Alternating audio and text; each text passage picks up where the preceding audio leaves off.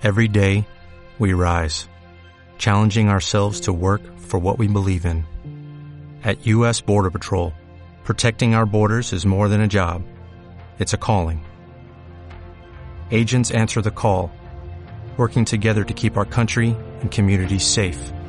If you're ready for a new mission, join U.S. Border Patrol and go beyond. Learn more at cbp.gov/careers. Bienvenidos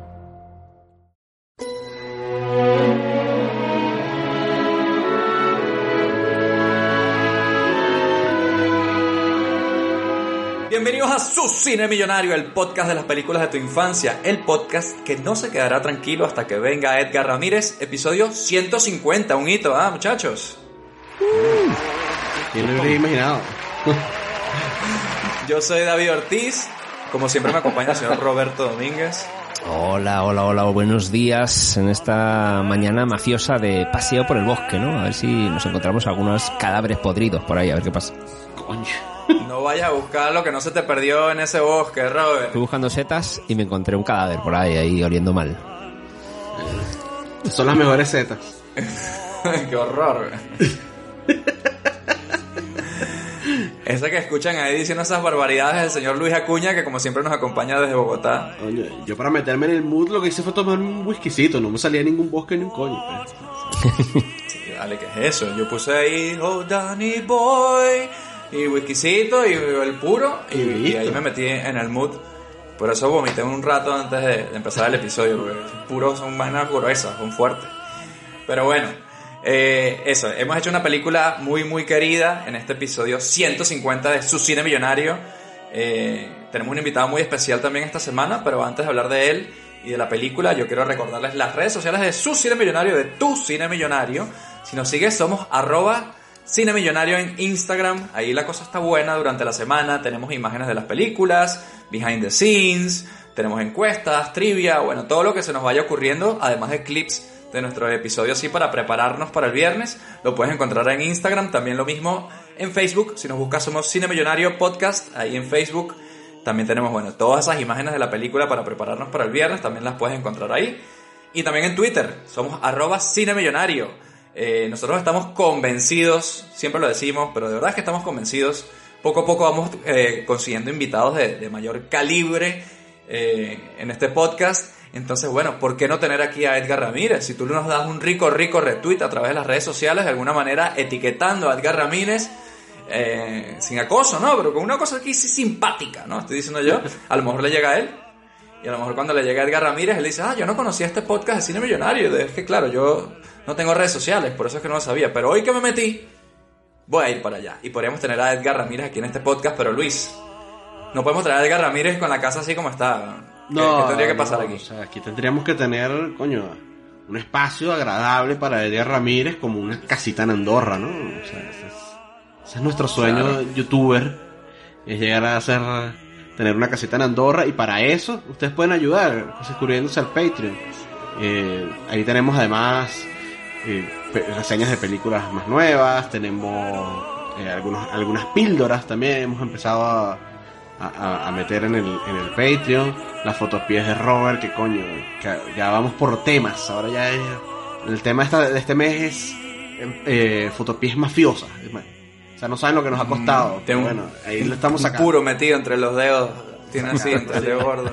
moviendo el whisky con el dedo gordo del pie. Ay, qué asco, weón.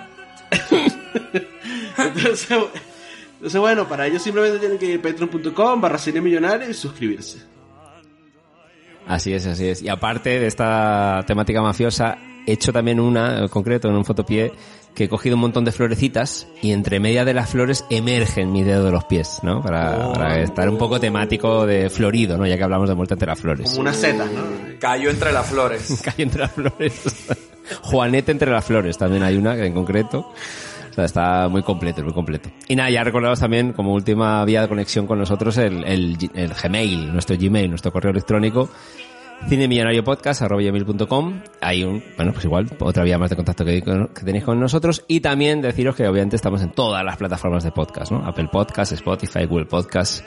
Ahora que se va a ir, eh, que a Joe Rogan le han dicho algo en Spotify, a ver si le podemos robar un poco de seguidores nosotros Bueno, ahí estamos, siempre dando la turra sobre destripes de películas en todas las plataformas de podcast posibles. Si tú cancelaste a Joe Rogan y estás buscando podcast nuevo, vente para acá, no pasa nada. eh, Robert, cuéntanos un poquito del invitado que tenemos esta semana. Yo sé que tú eres mega fan y te doy la oportunidad que nos describas para los que no lo conocen y los que millones de personas que lo conocen, ¿quién vino esta semana? Bueno, pues viene Goyo Jiménez, tremendo monologuista, eh, estrella del stand-up, por lo menos en, en, España seguro. Yo soy alto fan, lo he visto unas cuantas veces en directo. Experto en asuntos americanos, como él, él se, se, hace llamar. Tiene varios monólogos que hace muchas parodias sobre el tema de los americanos, con los españoles, la, el cine de Hollywood y tal. Y nada, bueno, pues una gran, una gran charla que hemos tenido con él. Muchos temas que han surgido, ¿no? A través de, de la conversación con él. Y, Impresionante. Y nada, muy Mucha risa, pero también aprendimos un montón de sí. él. La verdad que yo, bueno, una, una vaina magistral lo que tuvimos aquí esta semana, la verdad. Masterclass ahí, ¿no? de, de, Goyo Jiménez en Cine Millonario. Fue una especie de monólogo, TED Talk, análisis de cine, una cosa impresionante. Así que nada, vayan a escuchar el episodio que viene en pequeños segundos aquí en su Cine Millonario, la película de esta semana, Miller's Crossing.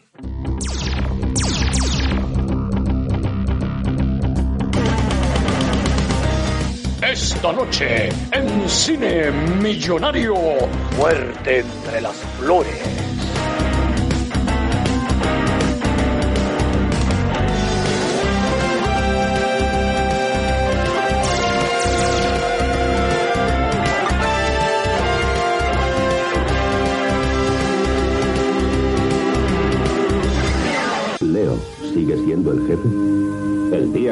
Día que retroceda ante una pelea, Caspar se quedará con los negocios, con esta ciudad y ocupará mi mesa. ¿Caspar conseguirá lo que quiere? Estoy harto de que me digas lo que he de hacer, Leo, y estoy harto de tu arrogancia. Tom, ¿vendería un amigo? No deberías enfrentarte a Johnny Caspar, eso es lo que intento decir. Te equivocas, aún puedo provocar a cualquier gallito de esta ciudad. Excepto a ti, Tom. Y a Berna. ¿Berna es la chica de Leo? ¿Qué le has dicho a Leo?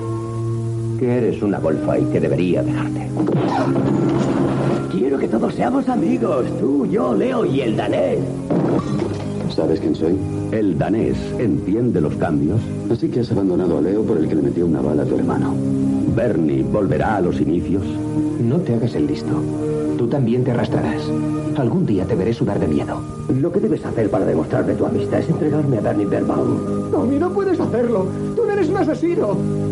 No está bien, Tom. No quiero morir. Nos hemos enfrentado a peores situaciones.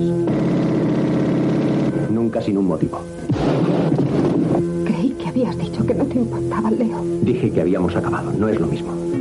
Estoy hablando de amistad. Estoy hablando de carácter. Estoy hablando de ética.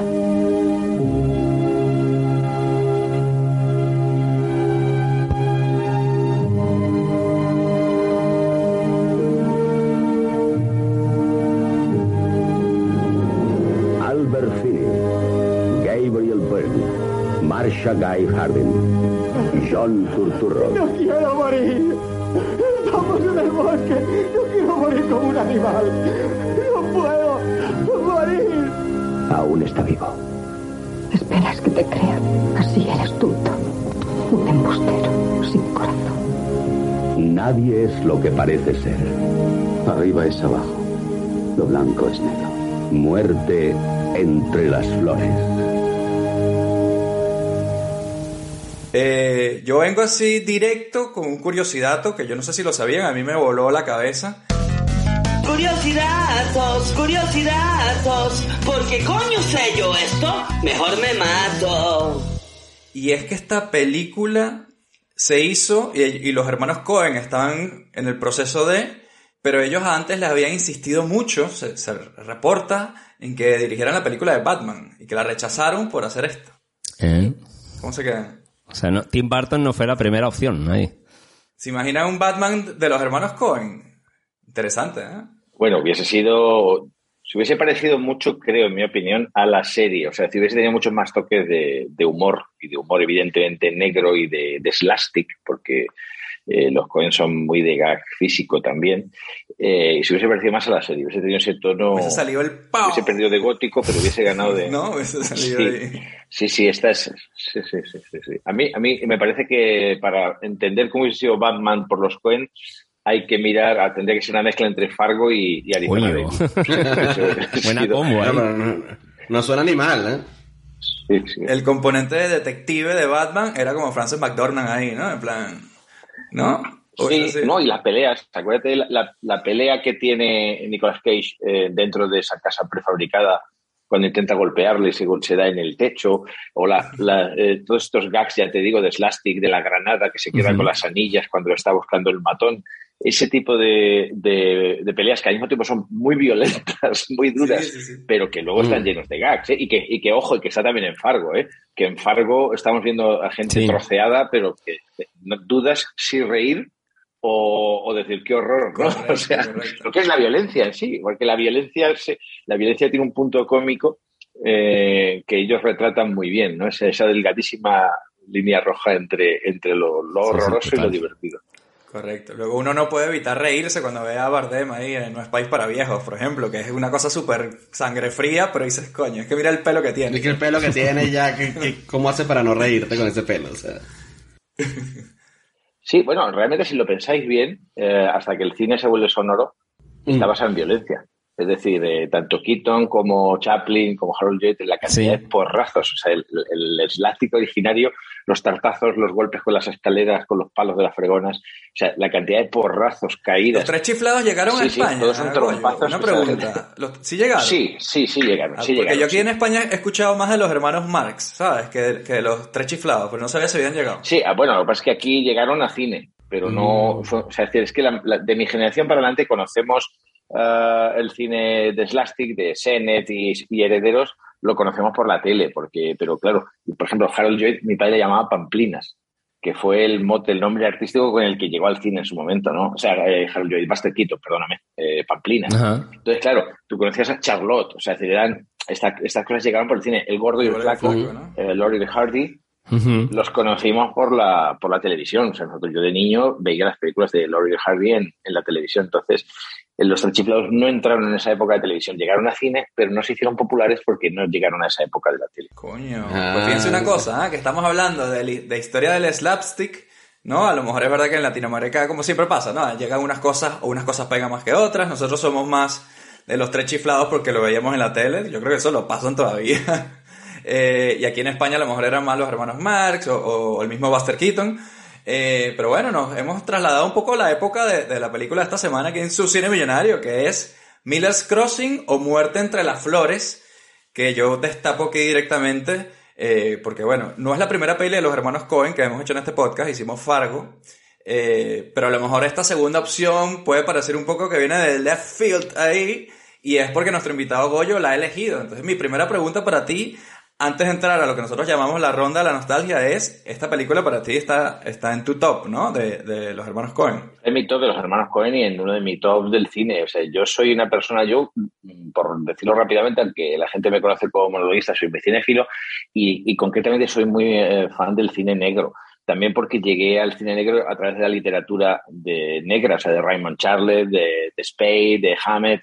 Entonces, claro, eh, ese maravilloso, glorioso cine negro que, si no recuerdo mal, arranca con Steinberg, con La Ley de Lampa, que creo que es el primer, eh, la primera película que se considera película de gángsters eh, del veintitantos, ¿no? Ahora mismo no. Eh, bueno, pues ese cine que retrata esos submundos de gente que, que, que, bueno, Lampa, ¿no? Los gángsters, esa terminología, esa forma de ser, ese, ahí, ese, además que es, Sí, bueno, y además es muy bonito porque es curioso porque claro, es antes del cinemascope y es antes de poder encajar en pantalla eh, escenas más compuestas con más gente y es muy bonito porque de repente tienen hasta una forma de apuntar. Sí. que tienen que meterse Para en no salirse cuadro. de encuadre, ¿no? Ahí. Claro, claro. Y tienen que apuntar, tiene todo un estilo de interpretación de violencia eh, precisamente contado por el cine. ¿no? Y entonces yo llegué, eso ya te digo, a través de Marlowe, el, el detective, de, de los gángsters, de las cosas que pasan por la noche, de ese Sunset Boulevard brillando mientras vuelves a casa,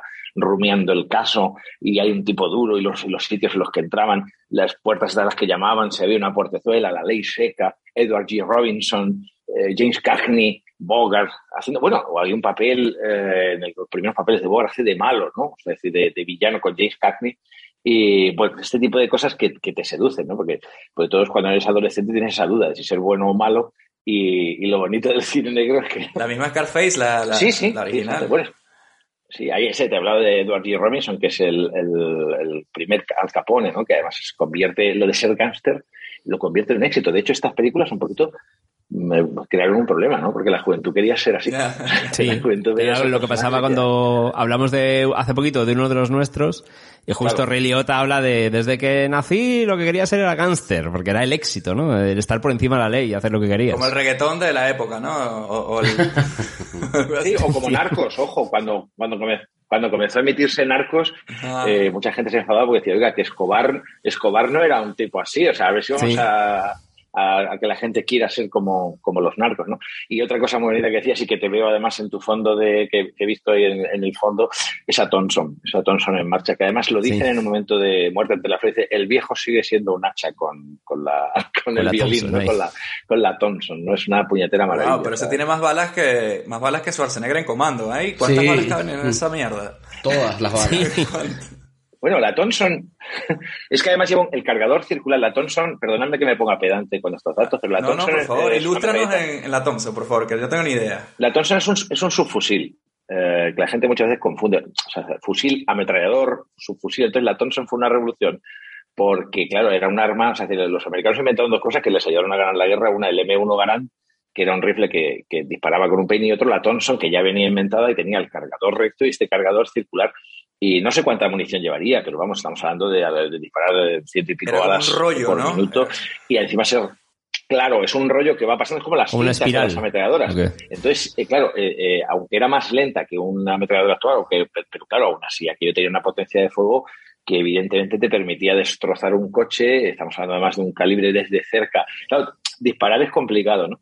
Entonces ese, ese cacharro eh, te llevaba por eso y las escopetas eran las armas favoritas de los gángsters porque te llevabas por delante el local. Sí, no eran sutiles, no eran nada sutil, ¿no? Esa arma. No, no. Acordad del padrino cuando tiene que eh, tiene al Pacino que dispararle al, a, al comisario, este, al policía pringao y al, y al rival y tiene que esa decisión de que le dicen cuidado, eh, que, que disparar es muy complicado, o sea, que, que meterle un tiro a alguien con un arma, asegúrate de acercarte para porque, porque no es fácil ser gasta, ¿eh? tiene su dificultad, su preparación, como todo en esta vida. no todos son trajes y sombreros, ¿no?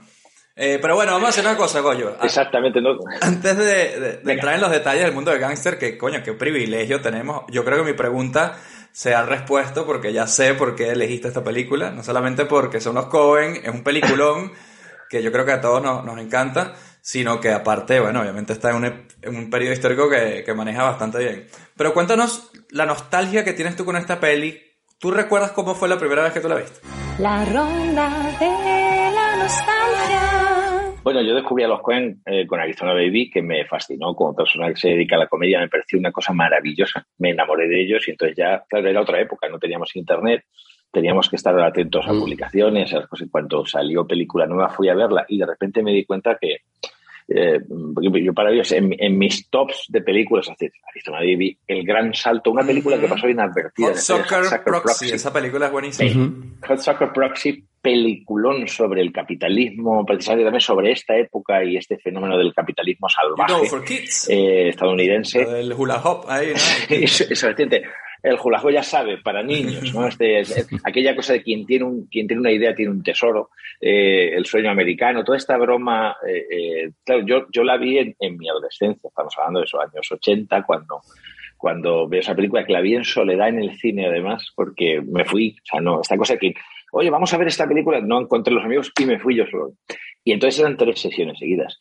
Eh, había, fui a la sesión de tarde y me vi las tres sesiones seguidas. Wow. Me quedé a verlo tres veces solo en el cine. Aparte, he de decir que hacía mucho calor, pero, y tenía aire acondicionado.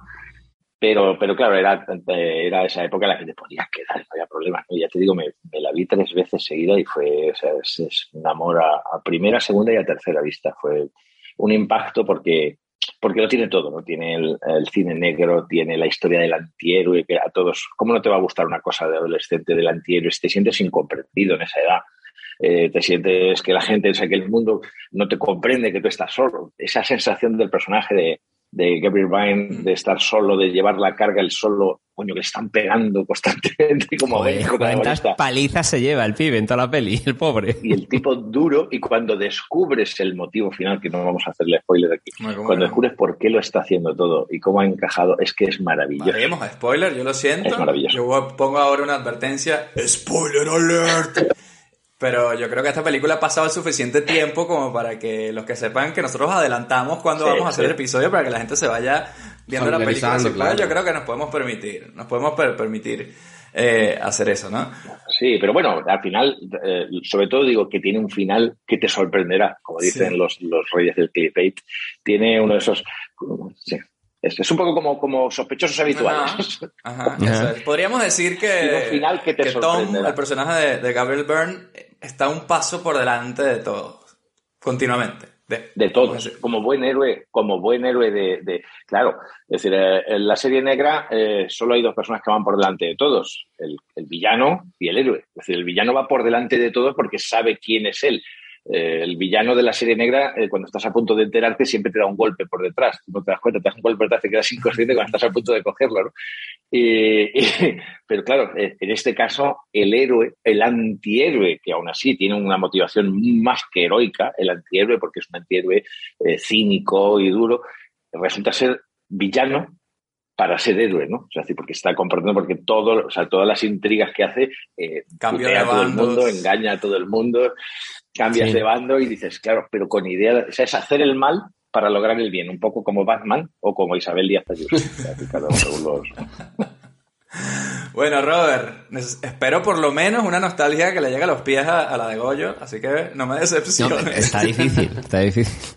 Está difícil porque para empezar algo yo verla en el cine, pues yo qué sé, año 90, ¿no? Que, que vi- he leído por ahí que se estrenó ahí uno de los nuestros también. Tuvo que competir ahí en el cine uno de los nuestros y, y esta de Muerte entre las flores que en Latinoamérica he visto que en algún lugar se llamó De Paseo a la Muerte. Bueno, pero que yo llama. decir una cosa aquí rápido. una cosa aquí Argentina, rápido. México, algo así. ¿Dónde coño estaban las flores? Pues yo me fijé y ahí no había flores cuando le ven a disparar. Yo Muerte entre pensé las que era hojas, como que, ah, que ser, muerte muerte en entre las flores porque en mi recuerdo es verdad que era un, como unas florecitas amarillas y morías ahí, era una cosa poética y no, no hay flores. Entonces, ¿qué está pasando? No entiendo. Muerte entre la Sí, hierba. no sé. Entre las sí, es- hojas. es, una de estas adaptaciones, es una de estas adaptaciones de títulos que hace alguien que no se ha visto la película está claro. Paseo de la muerte no es muy bueno tampoco, ¿eh? la verdad. Un No. poco- No. Sí, bueno. Bueno, esa, esa, hombre, también supongo que habrá algo que, o sea, porque el Miller's Crossing, es decir, esa, esa, ese momento, efectivamente la definición de la película es el momento en el que van caminando con la música de Carter Barwell de fondo, que es otra maravilla, Sí, un sí. compositor también frecuente con los, con los Cohen, y es esa música irlandesa tocada, perfecta. Bueno, es curioso, ¿eh? porque además en la literatura inglesa, eh, el bosque, siempre, desde Shakespeare hasta el siglo XX, el bosque es el lugar en el que su- suceden los verdaderos dramas, desde el sueño de noche de verano hasta hoy en día, ¿no? Entonces, eh, en la ciudad todo es, eh, el, el personaje se sostiene muy bien, pero en el bosque, en esa naturaleza, cuando tiene que matarlo es cuando de repente se le quiebra todo, Sí. ¿no? se le quiebra toda esa... Y ese paseo con esa música, uff, uff, pues... Cuando no hay, no hay otros ojos, ¿no? No hay testigos, ¿no? Que, que- que te estén Exactamente. observando. Y como dice, como dice John Turturro, como un animal tonto, no quiero morir como un animal en el bosque, ¿sabes? Quiero morir en una cama, por lo menos. Sí, sí, sí. ¿Cómo Una es? persona, ¿no? ¿Cómo está Turturro, eh? ¿Cómo está Turturro? Y qué bien escogido. Ojo, qué bien escogido además por unos directores judíos de apellido Cohen, que no es cualquier apellido, que es el apellido de los sacerdotes levíticos. Cuidado, eh. Que los Cohen, sabéis que tienen hasta una especie de síndrome personal porque solo se casaban entre Cohen. Un poco como los Borbones. Entonces, Ah, ¿en sí, sí, tienen una enfermedad eh, propia de ellos. Sí, sí. Cohen es el, es el- significa sacerdote en, en hebreo antiguo. Entonces, est- estamos hablando de que de repente cogen a unos personajes que son judíos, escogen a Turturro, que tiene ese aspecto eh, que cualquier nazi hubiese firmado, ¿no? Del tío de la nariz. Un personaje al que le hacen comportarse como un villano, o sea, arrojan esa, esa imagen antisemita, ¿no? Sobre el, sobre el propio personaje al que van a sacrificar en un holocausto. O sea, es que hay mucho ahí de, de efectivamente, de cultura judía, ¿no? En- en Y fíjate que son los Cohen, que ellos son Sí, judíos, sí, sí. y te crean ese personaje que luego cuando tú ves que él regresa a chantajear a, a Tom, lo detestas. Sí, O sea, claro. Sí, es como- total. Te dio pena cuando un poco, cuando le iban a ejecutar y luego dices, no, no, eh, está bien que te haya metido el tiro en la cabeza. ahí. Cuando lo iban a ejecutar también era detestable. o Sí, sea, sí, sí. Sabías que estaba mintiendo así. Por la forma en la que- Todo lo que estaba diciendo era mentira. Que es, es un miserable. El personaje Eso miserable verdad. desde que aparece. Sí, eh, además un miserable que es el que enreda todo y el que provoca todo, porque, porque no es gratuito, ¿no? Lo que le ha caído, lo que le ha caído es precisamente por, por, eh, por jugar con la gente, por, en- por traicionar, por estafador, ¿no? Pues es- es- Sí, además él lo decía, ¿no? Decir, yo no soy de matar, soy de jugar con la gente, las palabras, liar, pero como, como diciendo, no merezco tanto, porque ¿no? tampoco Sí, lo hago sí. tan mal. Pues no, hijo puta, claro, sí, como diciendo, igual no merezco que me maten, así, de esta manera, tan Te cutre. digo que yo como monologuista, como monologuista estoy de acuerdo con él. Yo no soy de matar, yo soy de enredar a la gente, Claro. de liarla. Que te diga así, Robert, continúa con, Ay. con tu nostalgia. Creo que no terminaste de contarnos cómo la viste. Bueno, yo me Ah, con bueno. acreditación. Ah, bueno, con Wow. Tengo el Tienes que DVD, ahí edición especial que en su día y me compré. hierba. Claro, Hojas hojas. secas. Y nada, yo est- esta peli la descubrí. Yo creo que la, la primera peli que recuerdo ver de los Cohen fue Fargo. Y a partir de ahí, en la adolescencia, debí verla con 14 o así. ¿Qué me pasó? Eh, bueno, no, Fargo es de los 96. 96, ¿es Fargo? ¿Puede ser? Pues debí verla, pues eso, con 17, algo así. La primera, no, no, llegué tarde a los Fargo. Pero ya tenía el, el come-come de, de, de fliparte por el cine, la adolescencia, el contar historias, el cómo me encantó a mí como Fargo jugaba con eh, una historia jodida, pero que metía comedia, es, esa línea, ¿no? Delgada que decías ahí, Goyo, antes. Entonces, a partir de ahí, obviamente, tiras para atrás, dices, a ver qué me perdió esta gente. Tiras para atrás en la, en la filmografía y llegué a ver, a ver esta de Muertes de las Flores, que en su momento me, me gustó mucho. Ahora mismo que la he vuelto a ver, por, por cierto, eso, gra- gracias Goyo, porque no la teníamos pensada, todavía no estaba puesta en el calendario y volver a revisitar Muertes de las Flores, que me la he visto esta mañana, ha sido un, un gran placer porque dices, hostia, y, y ahora que hoy día cada vez sabes más, analizas más, también hay un mundo jodido y al mismo tiempo esta gente sigue metiendo comedia. Hay escenas Sí, sí, completamente. que hay de comedia negra aquí metidas. Eh, y en- Eh, en una historia todavía Gasparo, jodida más. el si hijo, cabe. el hijo Acuérdate de el hijo Gasparo con su hijo, con el hijo.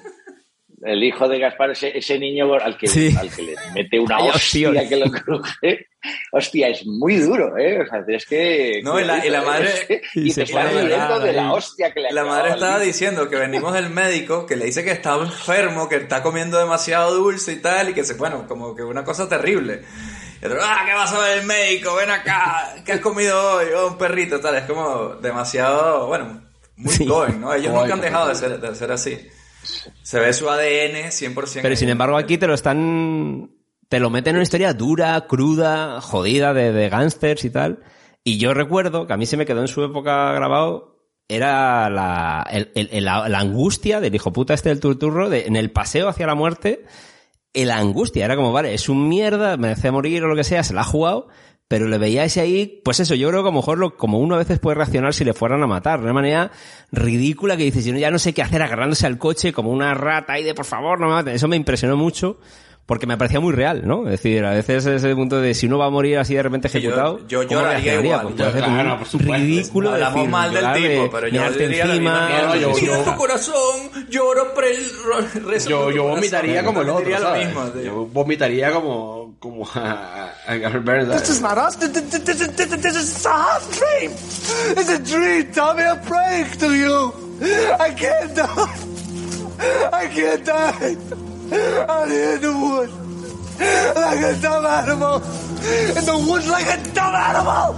Like a, like a, like a dumb animal. I can't, I can't, I can't die out here in the woods. Like a dumb animal. I can't die. O vomitar, como le pasó también a Gabriel Byrne cuando pensaba que le iban a Wow, matar. qué momentazo, ¿no? Bueno, a mí Sí, me gusta sí. pensar que yo, a mí me gusta pensar que yo actuaría como un tipo duro y demás. No sé, yo. Pero- ah, Pero No sé, yo creo que. no, yo, yo me actuaría como por lo menos dos segundos hasta que diría, pero en serio me vas a matar y entonces. Mira, ¿sabes cuál, ¿sabes cuál me encanta a mí? Esto es como con La fases. de eh, asesinos por naturaleza, asesinos natos. Cuando van a ejecutar a Robert Downey Sí, sí. Jr., que el tipo se intenta escapar ¡ah! y le dicen, ey, ey, ey, ey, ey, ven aquí y muere con dignidad. Y el tipo está ahí y se pone en plan, "Ay", y lo caen a tiros. Por lo menos ahí tuvo un momento de, pegó un grito, hizo algo así más que este otro, ¿no? De, de lloriquear, pero yo lloriquearía, lo siento. Claro. Miro adentro y sé qué es lo que pasaría. Exacto, no, no, obviamente. Sin duda. Sí, que- Y nada, nada, y la vi en su día y digo, me, me gustó mucho, pero hacía mucho tiempo que no la revisitaba. O sea, me gustó mucho, la tenía como una buena peli de, de gángsters y tal. Pero ahora viéndola otra vez es que hay muchas cosas, ¿no? Están pasando muchas cosas también, incluso temas del cine, de, de referencias, de cómo esta gente juega. Es y- que no, no tiene nada. desperdicio, ¿eh? La policía corrupta, el danés, eh, los italianos, los enfrentamientos italianos, irlandeses, el- Mm. los políticos, pringaos, la relación sexual y amorosa con la hermana de Turturro. Es que, es que no hay un momento de... No, no- no puedes respirar, porque como respires te, te vas de la acción. Es que es, eh, Sí, el guion. es- Sí, te sostiene, te tiene agarrado desde el principio. Más allá de la forma es el guion, ¿no? Sí, claro. Estamos hablando de... eso. La, la serie de Fargo, que no sé si habéis visto, la segunda temporada y la cuarta, que juegan con tema mafias, es que también está como bebiendo, yo creo, y, y eso que a lo mejor los Cohen obviamente no están ahí como creadores ahora mismo, pero bebe mucho también de este mundillo, ¿no? La dos y la cuarta de, de, de, de este, este germen que sembró, por ejemplo, esta película. ¿Sabes, ¿Sabes qué pasa? A mí me da la sensación, y esto yo creo que le pasa a todos los artistas eh, en general, que tú tienes un conocimiento de según qué cosas que te, pues eso, desde pequeño te vienen obsesionando. Y yo creo que ellos, una de ellas era el mundo de los gángsters, y concretamente los años 30, porque además les aparecen en muchas, en muchas películas esa sensación, ¿no? Eh, y tenían ese conocimiento y, en, claro, en estas primeras películas han volcado todo, ¿no? Después ya hay un momento que dices. ¿ahora qué hago? Pero claro, cuando tú vuelcas eh, tanta pasión y tanto conocimiento y tal, porque esta es una gente que sabe muchísimo de cine, ¿no? Y vuelcas todo, inevitablemente te sale este maravillosísimo homenaje a, a- al cine de gángsters, a la comedia en blanco y negro de los años 30, 40. Te sale eh, eh, toda esta, esta fusión ahí colocadita y sale perfecta. Yo creo que es, es curioso porque Temprano en su carrera, no, ni siquiera... Tercera peli. sí, sí, Era su tercera película. Eh, sí, sí. No, que, y es- me parece curioso ¿no? que, que se hable mucho después de las pelis de Coppola o de cosas, o sea, se hable del irlandés y, y no- y se pase por alto esta película que es una joya. Sí, sí, sí. Eh, Eso dentro de dicen lo que por es ahí el que es, cine de que es una obra maestra que, que debía estar también en, a la altura de otras del género y que sin embargo no, por lo que sea, no, no, ha, col- no ha llegado a calar socialmente a nivel ¿Sabes, mundial. ¿Sabes por no qué sé. puede ser? Porque, a- y a lo mejor yo la veo así, esta es una perfecta película de gángster, como dice Goyo, pero para mí y para los fans de los Cohen, muchos de nosotros a lo mejor es los Cohen haciendo una peli de gángster. Entonces, más que que la peli de gángster solo, porque es una peli de gángster a los Cohen. Por eso, como ellos cambian bastante de género, eh, se pone como una peli de los Cohen más que una gran peli de gángster como la de Scorsese, que él se distancia un poco de, de lo que puede ser, ¿no? Eh, Te compro la teoría. Esto pasa un poquito con según qué directores, por ejemplo, con Howard Hawks, que dices, Howard Hawks, qué gran director, y te hace un magnífico western, te hace una magnífica comedia, te hace una gran película de, eh, de gángsters, entonces otra película de Howard Hawks, pues claro, de repente dices, oiga, ¿con cuál me quedo? ¿no? Si es capaz de hacer Río Bravo o puede hacer de repente una, una, una peli de gángsters, o sea, y hace unos westerns sublimes, pero evidentemente, claro, tú de John Ford esperas una cosa Claro. y, y- y dices cada vez que John Ford hace una película es una obra maestra y Howard Hawks como va cambiando de género parece que es que pasamos por alto según qué peliculones de, de este señor. Sí, puede ser a con- Kubrick, ¿no? Le pasó sí. también, que como También, cambiaba de también. género, Spielberg. al final Sí, es difícil. cercano, Y ¿no? Spielberg también, sí. Spielberg no había, también. no había hecho un musical hasta West Side Story, por ejemplo. Y yo lo vi otro- el otro día vi esa Bueno, peli y me- uh, plan, ¿por qué no lo dejan quererse? O sea, lle- llega. Como, como peli como Ni musical. había hecho cine bélico hasta salvar al soldado Ryan, creo, ¿no? De repente hace Sí. eh, salvar al soldado Ryan y dices, madre del amor hermoso, pues es que este señor, pues igual, ¿no? Eh, claro, es que cuando estamos hablando de artistas son gente que sabe hacer, bueno, y profesionales, ojo, artistas y Esta semana, Mejores personas. esta semana eh, metieron a esta película en la, en la colección de Criterion. ¿eh? O sea, que, que la tengan ahí. Ah. Habían tardado, señores de Criterion, habían tardado. Oye Luis, pero una cosa, que nos estamos enredando aquí un poquito. ¿Cuál fue la primera vez, cómo fue la primera vez que tuviste esta película? Bueno, te- yo te Miller's voy a- Crossing. yo te voy a El contar el, ex- cruce de Eddie Miller. Ahí. Exactamente cómo fue, fue el día de ayer. yo no la Ah, tenía, yo no la tenía en este radar, así que le agradezco un montón a Goyo que haya elegido esta película porque no, creo que no sabía ni que existía. O sea, eh, y eso que yo no le llegué tan tarde a, lo- a, a los Cohen porque eh, en Venezuela sí pasaban Educando Arizona, la, la pasaban con frecuencia. Educando Arizona, eso te iba a decir. Eh, Educando la, Arizona. la- la pasaban frecuentemente en la tele y tal. Pero yo, como que le entré bien, bien, bien, fue con Fargo, con Fargo también, pero nunca me he dedicado como a buscar las pelis de, de los Cohen, de necesito revisitar toda la, la filmografía, no, no he tenido como ese impulso. Y bueno, la vi ayer y coño, ¿qué se puede decir? Es, bu- es buenísima. pero no, pero nostalgia no, no, no tenía con la película. Nostalgia reciente. No, no pasa nada.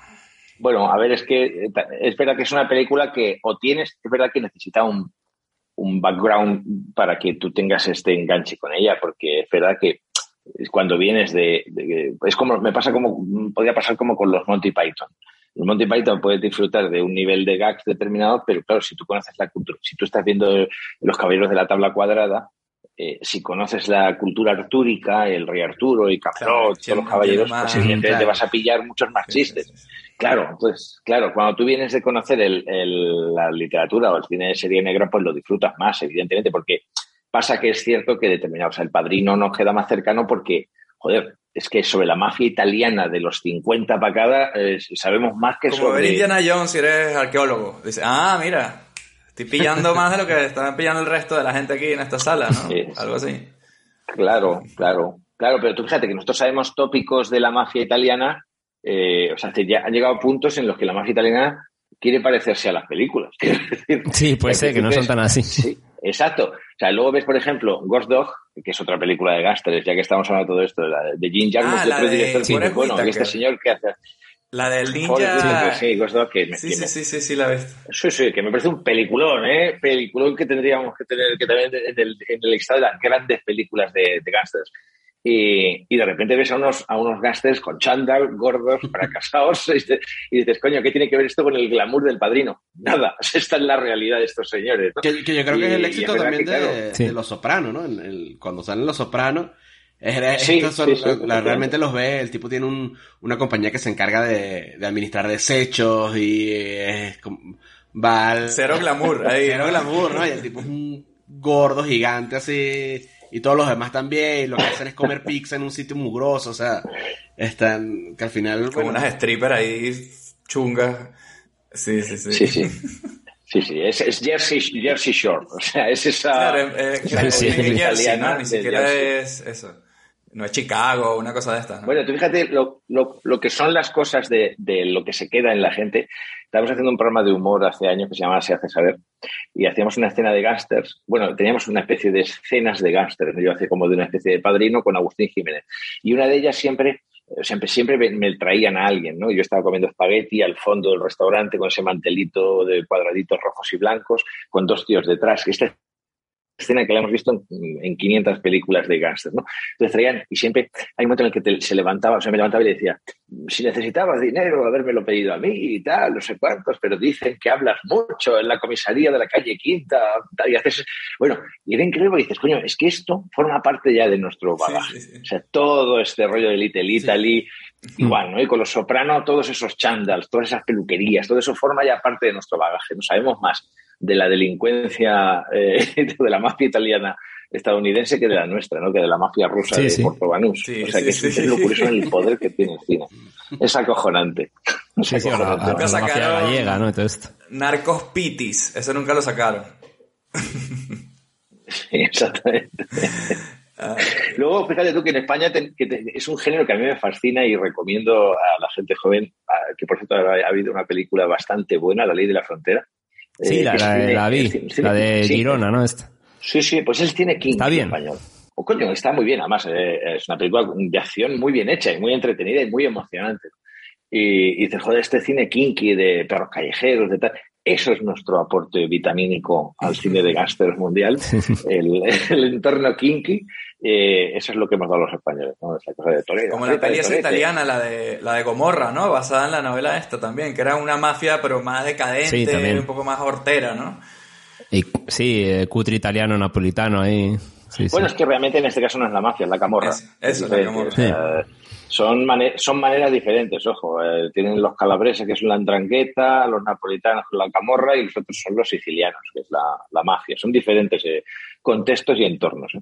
Y, es- sí, y estilos, ¿no? Al final, claro. Y también. estilos, sí, sí. Oye. Cada uno tiene su denominación de origen. Oiga, por favor, no confundamos. Claro, claro. Ahí uno le muerde Sí, una sí. araña radiactiva, otros vinieron de Sicilia y bueno, eso te hace ser distinto en la vida. La de Sicilia surgió contra los españoles y los franceses, no sé si lo ¿Ah, sabéis. sí? O sea, la mafia surgió ante, sí, contra la, la ocupación borbónica. O sea, la mafia surge ante la opresión. O sea, el, el- el Estado es el dueño del monopolio de la violencia en un sitio. Y cuando surge la mafia es alguien que te discute eso. Es un Estado dentro del Estado. O sea, tú en vez de ir a, un, a juicio, vas y te, le dices al padrino, oiga, que este señor, que esto es lo que vemos en el principio del padrino, ¿no? Este señor ha violado a mi hija. Y pones la denuncia en el padrino, no en la policía. Y entonces ya se encargan. O sea, es un Estado paralelo, ¿no? Y esto surgió precisamente para luchar contra el Estado opresor, eh, contra los aristócratas, borbónicos y demás de Sicilia surgió. Pues digo que, que es diferente el origen de, de la mafia del origen de la, De la de camorra, que es, es otra cosa más.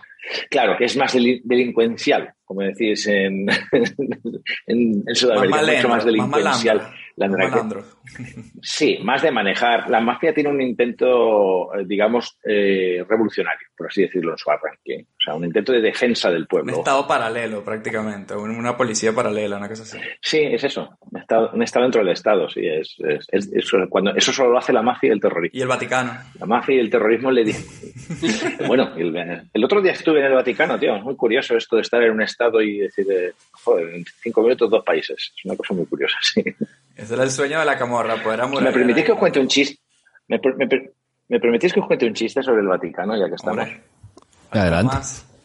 Eh, visitan los señores de Coca-Cola, los altos ejecutivos de Coca-Cola, al Papa y le dicen, eh, Santidad, queríamos proponerle un negocio. Usted eh, reza cada día, la, la gente, los cristianos rezan el Padre Nuestro y terminan diciendo, o dicen el pan nuestro de cada día. Queremos hacer la implantación definitiva de Coca-Cola y le proponemos cambiar el pan nuestro de cada día por la Coca-Cola nuestra de cada día. Si usted cambia esto en el rezo, le ofrecemos esta cantidad. Le pasan un papel, el Papa se escandaliza y dice, pero, pero ustedes los capitalistas no saben que, que hay un compromiso y que el compromiso hay que respetar. Ustedes piensan que todo es mercado y una cifra. Los de Coca-Cola insisten, dicen, bueno, sabemos cómo son los negocios, nos entendemos, tachamos esta cifra y estaríamos dispuestos a subir a esta otra. Le pasan el papel, el Papa la vuelve a leer y dice, pero de verdad, insisto, que es que el mercantilismo, ¿no entienden ustedes que el compromiso, santidad, vamos a hablar claro, no vamos a pasar nunca de esta otra cifra. Le pasan, él la mira y dice, Cardenal, ¿hasta cuánto dura el compromiso que tenemos con los panaderos? Coño, qué bueno. Eso es como lo de, Hay que ir sustituyendo ahí. la serie de John Pope también, ¿no? Que también trata un poco de, de ese tema de HBO. Coño, sí. Sí, sí. Sí, sí, bueno, evidentemente el, pues el, el Evangelio dice a Dios lo que es de Dios y a César lo que es de César, en una discusión sobre todo, porque uno de los apóstoles le pregunta, ¿tengo que pagar los impuestos? Eh, Ah, Jesús, tengo que pagar los impuestos. Dice, a Dios lo que es de Dios y a César lo que es de César, ¿no? Entonces, bueno, pues hay veces en las que los asuntos de la iglesia y los asuntos, los asuntos celestiales y los terrenales se mezclan. Y, y es verdad que en este tipo de situaciones, ojo, otra, acordaos del padrino donde acaba y Mm. con- donde acaba la trilogía y con Sí, quién acaba bautizo. negociando y quién se mete por medio. Sí, sí, sí.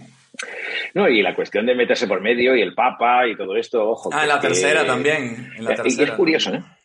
Un detallito. Tanto, o sea, los la, la pelea de mafiosos de, de Muerte entre las Flores es entre dos bandas, una banda irlandesa, el clan irlandés, y, y los italianos. Y ambos son católicos. Sí, es cierto.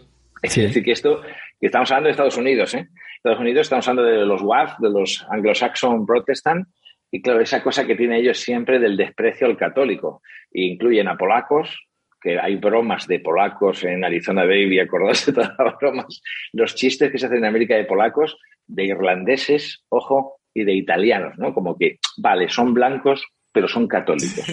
Entonces es Como que segunda son- clase o algo así. Sí, una segunda clase. Irritó mucho a, a- a, según que estadounidense, que Kennedy, eh, de origen irlandés y católico, ganase las elecciones. Eh, fue un grave problema porque era un católico en el poder, ¿no? Entonces, para gente que son eh, enemigos, o sea, descendientes de anglicanos, descendientes de gente que se ha opuesto al Papa, es una cosa que, que les escoció, ¿no? Y es verdad que le- esta cosa católica también pesa, vi- viniendo de alguien que son judíos. Es decir, que está detrás todo esto también de las religiones, detrás de, de esta construcción de esta película.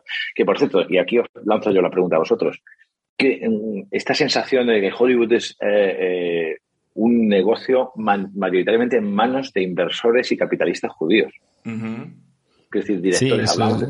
Spielberg. Eh, estamos hablando de, de ver los apellidos de los productores, de la gente que está ahí, y dicen, "Joder, coño, es verdad que se dieron cuenta, ¿no? Que había que controlar cómo se cuentan las historias. No sé qué opináis. Los Warner ¿no? no. Brothers son también, creo, o no? En su inicio. No, pero no sabría decirte, Goldwyn, pero hay- hay- Mayer, el- pero yo tengo entendido que ellos fundaron esa, esa ciudad prácticamente. Esos estudios se, se crearon en, yo qué Lo- sé, en 1910 o quién sabe cuándo. Sí, por ahí. Y de ahí viene todo esa, ese negocio familiar, digamos, de varias familias con mucho dinero que, que en esa época la, la costa oeste, eso era un lodazal ahí, un desierto que para, bueno, también sale en la película de Chinatown, ¿no? Como se está creando eh, Los Sí. Ángeles y todo eso, ¿no? Entonces yo creo que eso viene un poco de ahí. Obviamente se ha creado la cultura de, de los...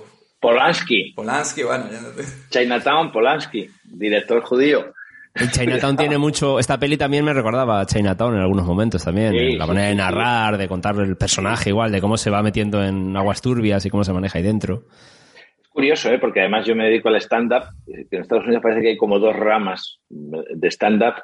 El stand-up afroamericano y, y el stand-up sobre todo judío. Lenny Bruce, Jerry Seinfeld, por cierto, serie Seinfeld, mm, serie de comedia que marca hecha por Seinfeld y Larry Bird, o sea, este, eh, Larry David, perdón. Larry Bird estaba ocupado con los Celtics, ¿no? judíos. En ese momento, yo creo que... Sí, sí, sí, estaba muy liado, estaba muy liado. Aquí David y Luis son super fans de, de Seinfeld. Ahí, sí, Tenemos sí. un conocimiento enciclopédico de esa mierda.